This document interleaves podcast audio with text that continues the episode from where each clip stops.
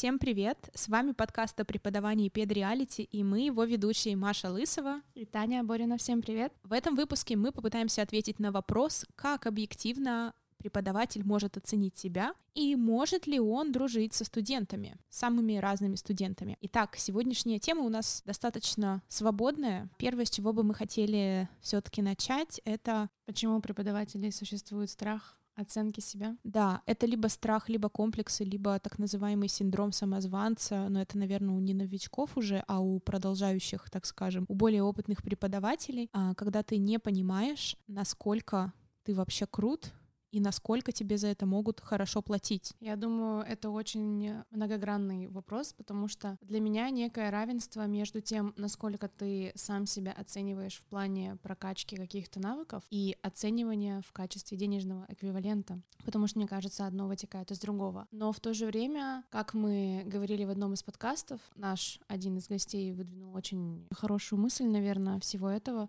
что почему одни не боятся себя оценивать так, как нужно было бы всем это делать, Просто они любят себя.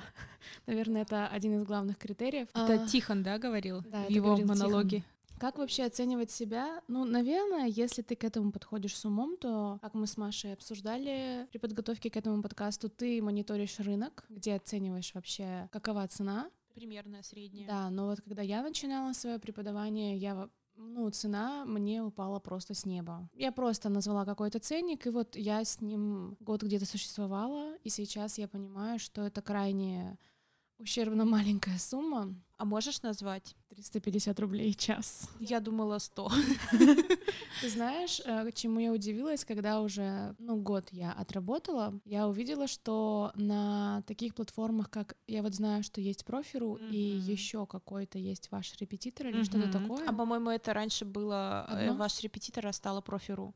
А, ну, может быть. Но я там видела ценник, где 200 рублей час. Я думаю... Там ужасные цены. И я думаю, а за что? А почему? Самоценность определяется, во-первых, ну, когда ты работаешь один, мне кажется, это, ну, сложно сделать. Почему? Mm-hmm. Потому что тебя коллеги э, не мониторят mm-hmm. и не могут оценить, насколько ты прокачался в той или иной деятельности, если ты их об этом заранее не попросишь. Какая вообще адекватная система работы происходит, когда ты работаешь в коллективе? Там есть мони- монетизация. В нормальном коллективе, не во всех. Э, мониторинг твоей деятельности постоянный. И монетизация в целом. И монетизация, да, за счет этого тоже происходит, где тебе указывают на твои недочеты, над которыми нужно поработать, и если ты над ними поработаешь, то тебя ожидает карьерный рост, возможно, рост твоей заработной платы, плюс э, что еще сюда еще можно включить. Если преподаватель, э, который частно работает, может это сделать, супер. Но для этого нужно вести какую-то запись уроков, если ты это делаешь сам. Плюс что сюда еще может входить? Наличие каких-то сертификатов, подтверждающих уровень твоего владения языком, mm-hmm. что является почему-то очень важной бумажкой. Ну, действительно, это так. И не только языковой, но и методической стороной, потому что mm-hmm. не все знают, но есть также международные экзамены, которые показывают владение методическими знаниями, какой ты вообще преподаватель, с какими уровнями, как нужно работать и какие приемы принимать. То есть, наверное, вот эти вот э, составляющие три базовых, благодаря которым ты уже можешь оценить уровень. Mm-hmm. Потому что, конечно, возникают вопросы, когда у тебя куча сертификатов, когда у тебя много наработанный опыт, но есть какие-то, например, не скажу конкуренты, просто коллеги на рынке труда, у которых ценник выше, и ты такой, а почему он, а не я? Угу. И вот этот вопрос, над которым мы сегодня будем задумываться. Ну, на самом деле, э, есть такой момент, что ты можешь быть кем угодно и назвать себе ценник в 6 тысяч за час, и, ну, флаг тебе в руки, если к тебе кто-то пойдет, ну, допустим, там, при удачном маркетинге и так далее, у тебя будет э, полный набор учеников. И да, так тоже может может быть, мы никак не можем объяснить э, полностью ценообразование на всем рынке. То есть тут все равно есть очень такой момент индивидуальный. Но мы, наверное, можем измерить среднюю температуру по больнице, и вот уже отталкиваясь от этого, да, действительно тут у более-менее адекватных людей появляются вопросы, почему я себе ставлю ту или иную цену, заслуживаю ли я этой цены и так далее. А, на мой взгляд, вот те, которые берут 6 тысяч за час, они не совсем в ладах с реальностью, то есть они рынок не могут оценить, то есть они либо себя слишком переоценивают, но это ж насколько нужно себя переоценить. Ну, смотря где берешь 6 тысяч за час. А где можно брать 6 Скажи мне это место. Нет, там могут быть какие-нибудь... Я могу предположить, что 6 тысяч, почему мы на этой сумме остановились, не знаю, ну пусть будет так. Это довольно-таки крупная сумма, думаю, даже для Москвы. Допустим, ты преподаватель-блогер, не говорим, какой ты хороший, плохой, угу. но просто за счет своей медийности у тебя огромный поток, и ты берешь там какие-то только самые-самые э, интересные предложения и те, которые готовы тебе платить такую цену. То есть э, просто количество спроса на тебя формирует твою цену. Вот это, наверное, единственный расклад, при котором я могу такую цену объяснить. У меня случился не то чтобы кризис, просто настал этот момент, когда я решила, все, надо. И это было не ежесекундное решение. Что О, да. Я подняла цены с января, но задумалась я об этом в октябре, угу. потому что морально для меня это оказалось очень сложно, хотя все мои друзья, которые, ну и в преподавании в частности, все говорят, почему, почему это так, сложно, ты же очень долго работаешь, ты же много с кем работаешь, ты же много чего знаешь. Ну вот как-то, причем когда я называю свой ценник сейчас, мне и то продолжают говорить, а почему так мало? Mm-hmm. Я такая, О, вау, ну да,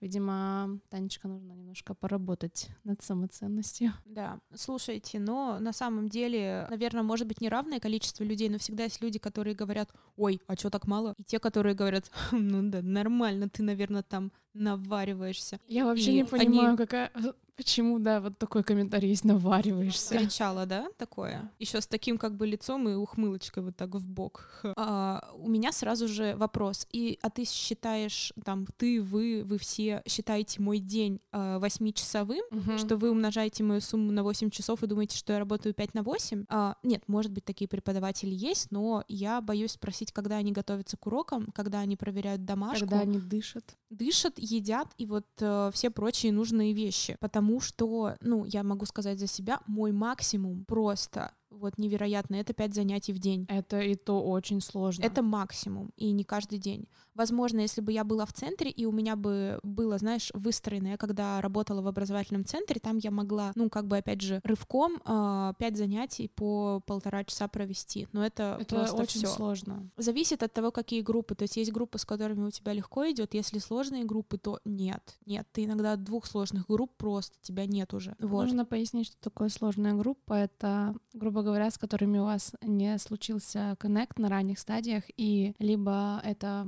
э, касается дисциплины, либо просто, ну, бывают очень способные люди в любой деятельности, бывают те, которым просто нужно чуть больше времени для того, чтобы это да. объяснить. Ну, это нормально. Даже со стороны студентов ты ощущаешь, что какое-то занятие просто пролетает, проходит в миг, э, буквально без усилий или с какими-то минимальными усилиями с кем-то, ты ощущаешь просто каждый шаг. Каждую минуту. Да, каждое движение твоей извилины. То же самое для преподавателей. Мы также это все ощущаем, и какие-то группы выматывают намного больше больше, когда люди не понимают, и ты э, не проблема объяснить несколько раз. Иногда ты сталкиваешься с таким моментом, ну вот просто как будто стена невидимая, и тебе эту стену нужно своей энергетикой пробить, морально в первую очередь. И ты очень много сил кидаешь вот на это. Я особенно это хорошо ощутила. У меня был период, когда я плохо себя чувствовала примерно месяца полтора. То есть я так была в вялотекущем каком-то заболевании. И я тогда просто ощутила, насколько сложно дается каждое какое-то минимальное эмоциональное объяснение. То есть когда ты вкладываешься, а я не могу не вкладываться. Я когда начинаю говорить про английский, я это даже думаю, все мои друзья могут подтвердить, подтвердить, что я это делаю. Я очень сильно эмоционально включаюсь, и я не могу просто, прям как о политике, разговаривать без эмоций. Это требует энергии, и какие-то группы вот этой самой энергии съедают намного больше. О, да. Поэтому люди, которые ведут много занятий, возможно, они просто от природы более энергичные. Есть же и такой момент. Ну, есть. Либо да. они плохо готовятся к урокам, или что-то не знаю. У меня недавно было такое, что я прям разговаривала с мамой, у меня прям, знаешь, микроистерика случилась, потому что у меня по некоторым обстоятельствам моей жизни был не очень радостный эмоциональный фон, и я понимала, что из-за того, что я нахожусь где-то вне работы, я плохо готовлюсь к урокам, я плохо их веду, mm-hmm. и все плохо. И нормальному, адекватному, ответственному преподавателю всегда от этого будет плохо. Я понимаю, о чем ты говоришь. Да, у тебя вечная неудовлетворенность. Да, и типа, а, и начинаются вот эти вот вопросы, когда еще много дел, много всего помимо работы, типа, а вообще я то ли делаю? И когда вот у тебя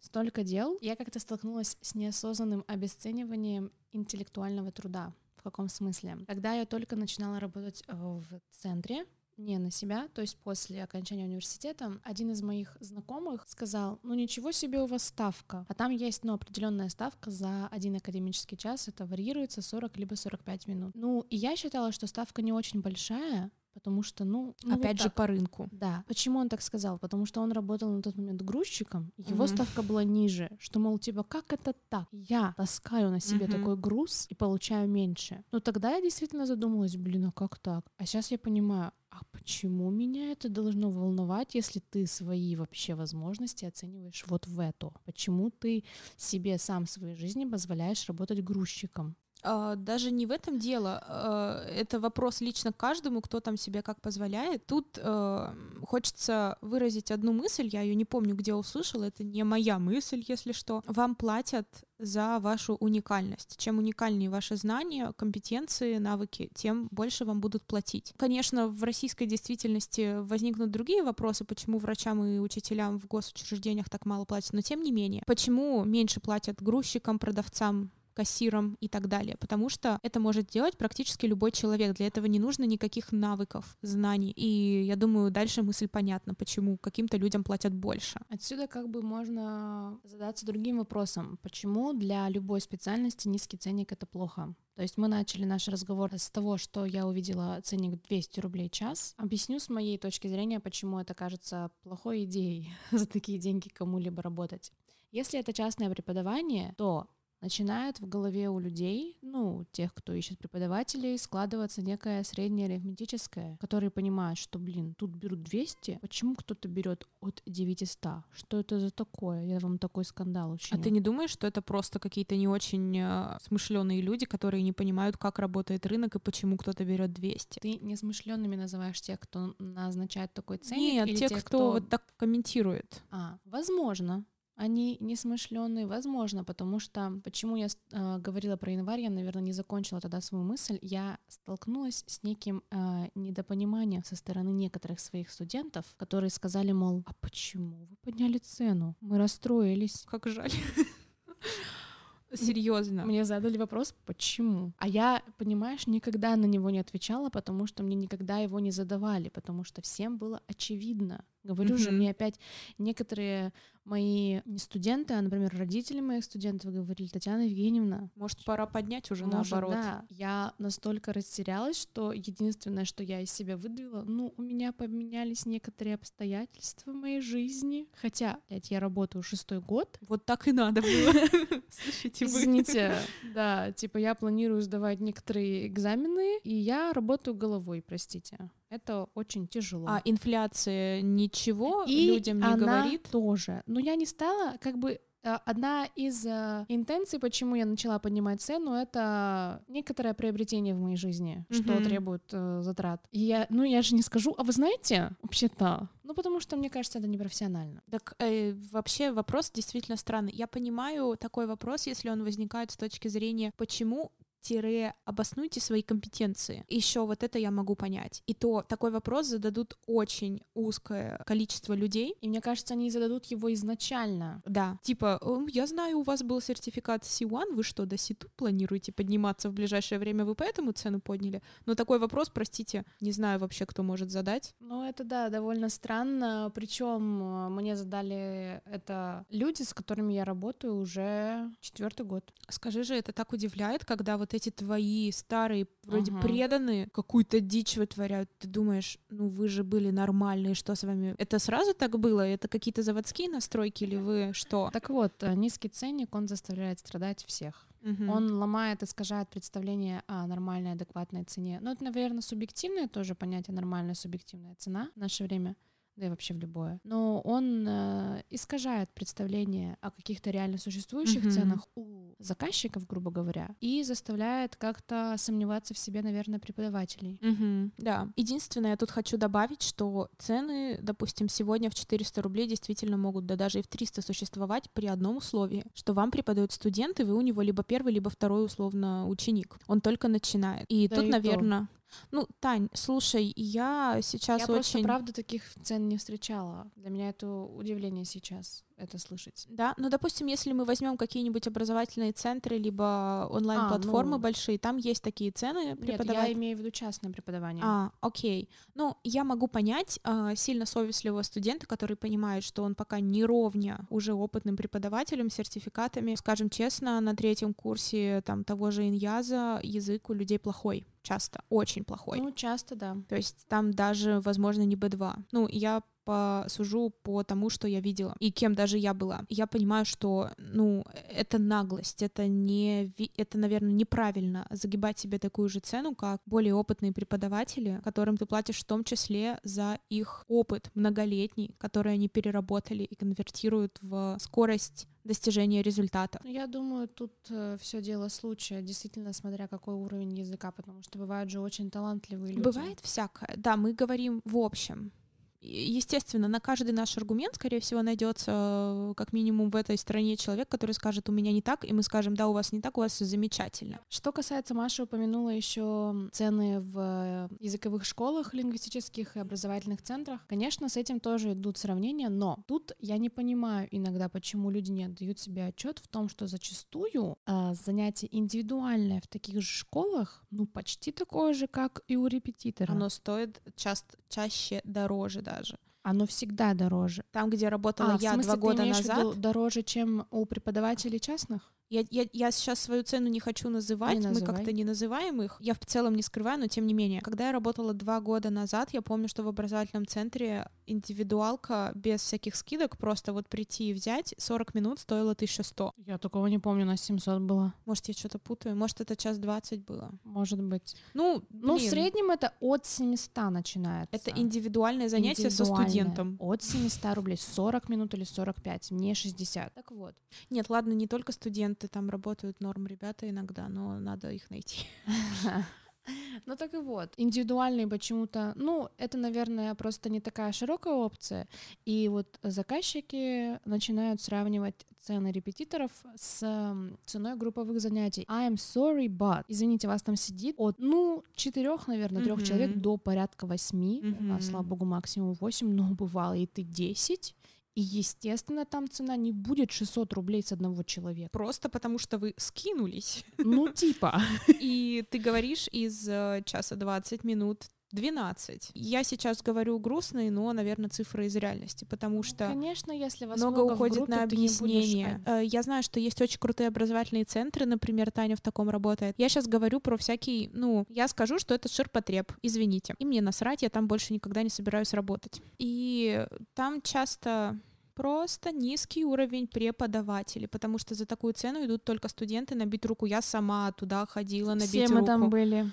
И знаешь, я, кстати, разговаривала как-то вот в том же центре с академическим нашим директором, и она сказала одну реальную, но грустную вещь, что люди, ну вот представьте, в том образовательном центре, где работали мы с Машей, у них существует такое понятие, как и в тренажерном зале, абонемент, когда ты платишь просто за месяц, и там уже ничья вина, что в одном месяце может быть 7 занятий, в другом 8, mm-hmm. в другом 9. Это просто, ну, вот такая стандартная цена. Такое бывает. И абонемент этот редко когда превышал стоимость в 3500 рублей. За месяц это очень маленькая цена. И так вот, она мне сказала, что люди не готовы больше платить. Я так задумалась, и я не понимаю до сих пор, согласна я с этим или нет, потому что в этом есть своя правда. Ну, за формат группы они, может быть, и не готовы. Они же понимают, как быстро они двигаются, как быстро они стороны, прогрессируют. В том месте, где я работаю сейчас я, я не знаю цен, но, по-моему, там средний ценник около пяти. Также mm-hmm. вот за месячное количество занятий. Да мне кажется, на любую цену в целом найдется потребитель. Я уверена в этом. Я просто могу, не знаю. Может быть, меня, конечно, жизнь накажет, и от меня разбегутся все ученики, но мне кажется, что действительно на любой ценовой диапазон найдет свой клиент. Я что еще хотела сказать? Часто э, минус групп еще в том, что там нужно добрать группу. Это делают не преподаватели, это делает менеджер, администрация. Да. И им там без разницы на тонкости ваших уровней. Они могут запихнуть уже переходящего на intermediate в группу pre-intermediate, и также могут запихнуть начальную elementary в pre-intermediate, чтобы группа сформировалась. Ну, это, если что, не упрек, просто у нас у всех это разные реальность. цели. Это реальность, да. Д- действительно, на работе в целом везде каждый занимается своими задачами. У них задачи одни, у нас другие. И они, к сожалению, чуть-чуть расходятся. И к нам приходят эти люди, и нам нужно быть такими фасилитаторами, все это смягчать, нивелировать разницу. И, естественно, группа будет двигаться медленнее. Тем, кто сильнее, вообще будет иногда казаться, что они не прогрессируют, а ходят просто тусуются. То есть тут, извините, подводных камней просто куча либо когда к тебе приходит человек, и вы с ним работаете нацеленно, очень понятно и качественно. Там совсем за другое время люди результатов достигают. Ну, просто, да, хочется дать совет всем, кто хочет заниматься языком индивидуально с преподавателем. Вы должны принимать э, во внимание тот факт, что интеллектуальная деятельность, она очень много времени и сил отнимает. И если человек себе какую-то цену обозначает, значит он. Да. Не надо на него давить и говорить, а может быть, ну как-нибудь. Вы что-то зажрались, уважаемая Мария Александровна. Ну, мне так никто не говорил, слава богу, но поверьте, этот человек эту цену просто выстрадал из себя, ну, скорее всего. Не всегда, он да, об этом думал. Уже, да, отметили, но если не устраивает, идите и ищите дешевле, но Да. потом не, не удивляйтесь. Я вот давно это поняла, что не бывает ничего хорошего за дешево. Да. Поэтому не удивляйтесь высоким ценникам. Конечно, бывают исключения, когда преподаватель не соответствует, но вы об этом, скорее всего, не узнаете. Если только вы не будете очень много, я не знаю, тестировать преподавателей и ходить. Тоже очень многие стесняются же там попросить. У меня ни разу никто не спрашивал ни диплом, ни сертификаты, ничего. Ни разу. А у тебя студенты, ну не по теме вопрос, они как сарафанное радио к тебе пришли? Да, да. У меня был очень большой, так скажем, пуш. После того, как я уволилась из образовательного центра, я никого не зазывала, клянусь всем. Они мне сами все ситуация. написали, либо подошли потом, когда я объявила, я уходила в конце учебного года, говорю, ну, со следующего года будем рады вас видеть, но уже, к сожалению, с другим преподавателем я увольняюсь. Я как раз уволилась, когда заканчивала университет. И мне многие в личных сообщениях, либо шепотом прямо в классе просили, занимаюсь ли я репетиторством. Во-первых, во-вторых, э, в центре, где работали мы с Машей, А потом администрация сама способствовала очень сильно тому, чтобы у нас был тесный контакт со студентами, вплоть до того, что Да. даже, ну, у нас, по крайней мере, в филиале так, что у многих, ну, я была старшим преподавателем, и некоторые вопросы личного характера мы решали, ш- и либо у них был мой контакт как электронная почта, Да. либо как телефон. Да, да. И Мы в послушайте, WhatsApp это вообще общались все. Конечно, директора мо- могут сокрушаться сколько угодно, но вы сами там это породили, Мгм. Вы сами это скинули с менеджера в какой-то груз ответственности, чтобы преподаватели сами с чем-то разбирались, а потом удивляетесь. И это, по-моему, адекватно и нормально, когда за хорошим преподавателем кто-то куда-то уходит. Так будет всегда. Да, так и я почему-то очень люблю проводить параллели со спортом. Кстати, вот очень часто ни у кого не возникает вопросов, почему индивидуальные тренировки стоят 1600. Ну, я хожу в зал, и там они вечно цены поднимаются, ну, потому что инфляция, потому что затраты растут. Вопросов почему-то ни у кого не возникают. Да, надеюсь, людей, которые понимают ценность э, вообще, как говорил тоже Тихон, мы можем научить другого человека говорить на новом языке. Это ли не чудо? Цитата великих. Да. Дальше ты упомянула такой момент, что центр допустил, кстати, крутая мысль, я никогда об этом не думала. Ты упомянула тот момент, что образовательный центр сам допустил то, что ученики входят в контакт тесный, плотный с учителями. Да, потому что сейчас такого нет. Если нужно передать домашку, этим занимаются менеджеры или координаторы. Если нужно урегулировать вопрос по расписанию, этим занимаются менеджеры и координаторы. И так и должно быть, если впоследствии вы не хотите, что ваши студенты уходили за преподавателями. Это очень простая, но при этом мысль, та, о которой я, например, раньше не задумывалась. Говоря о том, насколько можно вообще далеко заходить в общении преподаватель-студент, как ты, Таня, думаешь? Сразу давайте разграничим взрослый-взрослый, частная практика и, допустим, общение с э, учениками в школе. Совершенно две разные категории, потому что зачастую, что общего у этих, точнее, случаев, зачастую преподаватель выступает психологом. Почему? Потому что для того, чтобы у вас был какой-то хороший контакт с студентами, вы должны ему показать, даже, может, искусственно, что вы заинтересованы в нем как в личности, в его жизни и так далее. Чем это чревато в школе? Я знаю, что есть такие преподаватели, которые очень тесно общаются со студентами, и я не могу сказать, что это плохо, если они их никаким морально отвратительным вещам и уголовщине не учат. Дай Боже. Да, это просто карается со стороны администрации, наверное, чем-то. Ну и там у преподавателя ресурс, наверное, поменьше, из него больше соков выжимают, я бы так сказала. Поэтому, наверное, это не совсем э, всегда возможно со всеми одинаково быть в хороших отношениях. Но я не, не могу, опять же, судить, потому что я была в школах только на практиках, и это, как правило, месяц-два. Ну, у меня было тесное довольно, да, общение со студентами, у которых я вела, но... Практика — это другое. Да, совершенно. Что касается, вот, например, э, я могу говорить э, за себя и за своих студентов, и за наши отношения в частной практике. Я вообще обожаю абсолютно каждого и болею за их проблемы иногда очень сильно, но это еще моя особенность такая, потому что у меня очень сильное чувство эмпатии, я не знаю, выражено. Они тебе рассказывают про свои проблемы? Всегда. Причем причем, ну, они не просто, ну что ж, начнем сеанс психотерапии. Нет, так не происходит, ну просто это же стандартное hello, how are you? И если, ну, ты видишь, что там не, не то, fine. что там далеко, то они, да, делятся со мной маленькие, как э, э, правило, не совсем анализируют, но вот если их расстроила двойка в школе, если там кто-то тебя за косичку дернул, они выговорились, им уже легче. Это минута вашего времени, но студент вас начинает такого человечища видеть, что взрослый mm-hmm. человек со мной об этом поговорил. Подростки мне тоже абсолютно, вот у меня есть девочка, мы с ней тоже о ее переживаниях каких-то разговариваем иногда. Не знаю, мне самой это нравится. Наверное, это с какой-то стороны не неправильно, потому что они начинают во мне видеть в какие-то моменты друга больше, чем преподавателя, но я не могу и не хочу по-другому. Мне так проще. Они так mm-hmm. быстрее ко мне привыкают и быстрее как-то открываются. У них вырабатывается быстрее чувство какой-то ответственности передо мной, что если я с ними так по-доброму и хорошо, почему бы им со своей стороны тоже не выполнять свои функции как ученика? Mm, какие у тебя все самоорганизованные. Ну, не сама, не всегда, конечно. Но нет такого, что их заставляют родители mm-hmm. что-то делать. Mm-hmm. То есть я очень часто, я каждый раз радуюсь э, заново, но мне многие родители, почти все говорят, что ну, ваше занятие единственное, чему ребенок радуется Круто. из учебных занятий каких-то, угу. да. В центрах, ну, не всегда такое, но я тоже спрашиваю, как у них дела, какие-то комментарии даю, если я могу по какой-то из ситуаций. Блин, я не знаю, я тоже всегда спрашиваю, как дела, но э, мы с тобой принципиально два разных человека, скорее всего. Это касается темы больше такой психологической, как людей воспринимают вообще в обществе, ты, скорее всего, нравишься всем и сразу. Я не нравлюсь никому и долго. Ты знаешь, я когда ездила... А, я очень закрытая. И mm. как бы я не могу по-другому, это моя сущность, это мое нутро. Я знаю, какое впечатление произвожу, очень такое сдержанное. Я доброжелательна, но при этом со мной люди не хотят чем-то делиться, потому что чувствуют от меня некую не закрытость, а просто сдержанность. Я не знаю, как это объяснить. Я просто поняла это в какой-то момент. чтобы ты это приняла. Да мне вообще нормально.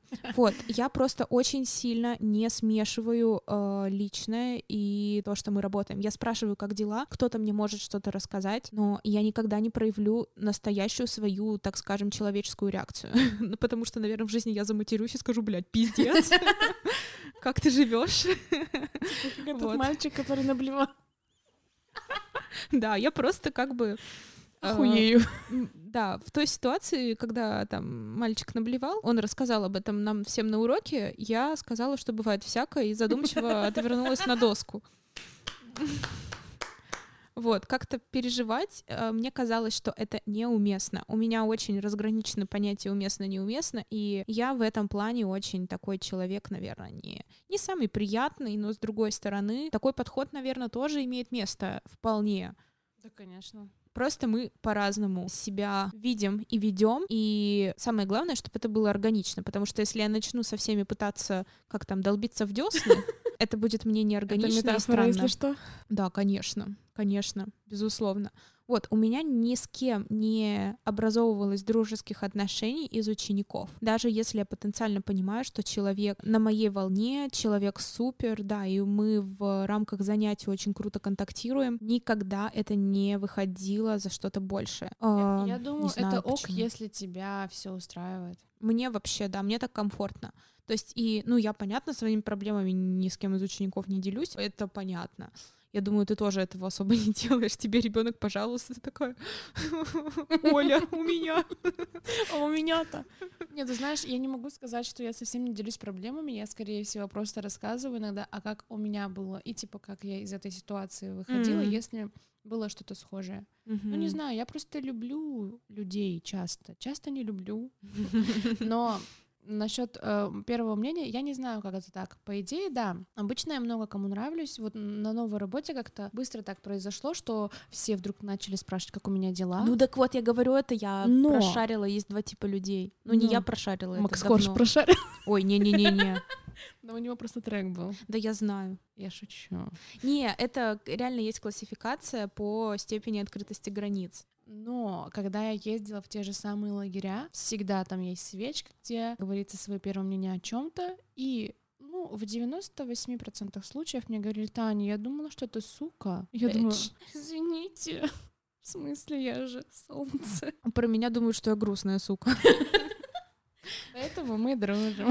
Веселые и грустные суки. Нормально и то, и другое. У меня на практике никогда, скорее всего, и не получится с кем-то подружиться, и тем более построить Почему ты отношения. это не делаешь? А я не, у меня не получается, у меня само оно как-то вот не ложится так карта. Я говорю, потенциально я в некоторых учениках вижу вполне себе людей на моей волне. Я не могу зарекаться, возможно, когда-то я с кем-то и подружусь из своих студентов или там еще что-то большее. Вот я хотела спросить. У меня никогда ничего не было, ко мне даже никто не подкатывал, ну как бы вообще нет. Не, у меня только были всякие детские, типа, Таня, я тебя люблю. Ну, это, мне кажется, у всех преподавателей или вожатых было. Что я хотела спросить? Никогда Как- ничего не было. Как бы ты себя повела, если бы, ну вот, откровенно кто-то из твоих учеников, понятно, совершеннолетний, возможно, даже старше тебя, начал бы тебе знаки внимания уже такие очевидные проявлять? Ну, подожди, тут зависит от того, что это за ученик, нравится ли он мне. Я допускаю то, что если там теншн есть, почему бы ему и не быть дальше. Вот. Ну, В смысле, теншн? такая, типа, что? Даешь Ну, шанс, но нет? Да нет. Ну смотри, мы с тобой встретились, допустим, начали заниматься, и дальше мы понимаем, что... а, Хочу сосаться. Давай вместо занятия сосаться. А давай. Го. Мы так Ну, не делаем. мы нравимся друг другу, и я не знаю, если человек предпримет шаг в мою сторону, я, наверное, первое вообще буду никак не буду себя проявлять. Вот, я умею отключать все свои вот эти там эмоции личные, вообще ни, ни в какую эмоциональность не впадаю. Я не знаю, я, видимо, просто настолько отключаюсь, это связано от Мгм. человеческой вот этой всей энергии, что мне сложно допустить как и такие отношения, так и дружеские. Ну вот, если ко мне кто-то начнет проявлять знаки внимания, если мне это приятно и человек мне нравится, и я не против, я, наверное, скажу, ну давай попробуем на следующем занятии. Что-нибудь See you другое. later. Я допускаю. Ну, то есть я не буду здесь лукавить, типа, нет, никогда. Ну, вот скажу сейчас никогда, и там через месяц что-нибудь случится. Нет, не дай бог. Ну, это сложная тема, потому а что... ты? Я вот почему тебя и спросила, я не могу себе дать ответ на этот вопрос, потому что если это происходит, например, в центре, А, я-то только про частное, я же фрилансер, самозанятая, поэтому у меня никаких центров. если это происходит где-то э, в центре, то точно нет. Если это происходит частно, тут очень сложный и комплексный вопрос в том, что Для Как- того ли ты цвела? Даже не в этом, а насколько непрофессионален будет такой поступок, если ты вдруг ответишь взаимностью. А почему не профессионален? Ну, типа, почему ты видишь... Ну, ты же это студент. Как? Это же нельзя смешивать деловые отношения с личными. Нет, вы просто, смотри, допустим, у вас зародились отношения, вы садитесь и обговариваете. Там, уважаемый, не знаю, Василий, что мы с вами дальше делаем? Мы английским занимаемся или мы с вами уже не сможем заниматься, и нам теперь вдвоем вам надо искать нового преподавателя? Такой сценарий тоже возможен, что вы начали отношения и больше не можете заниматься. Нужно просто об этом поговорить, уже Это как бы в сложно. отношениях. Это сложно, учитывая, что да, у нас с Машей таких прецедентов не было. Да, мы сейчас только догадываемся. Но мне это не грозит, потому что у меня в основном школьники. Поэтому я вряд ли буду... грозит, да? Не знаю, правда. Это очень интересно. Я бы хотела, наверное, даже в такую Так ситуацию. интересно. Да, я бы, наверное, хотела даже в такую ситуацию попасть. Блин, я, наверное, тоже. Не, ну только чтобы все было по взаимной симпатии. Активное согласие, вы помните. Мы помним. Все помнят. Да. Мне кажется, мы так раскочегарились к концу.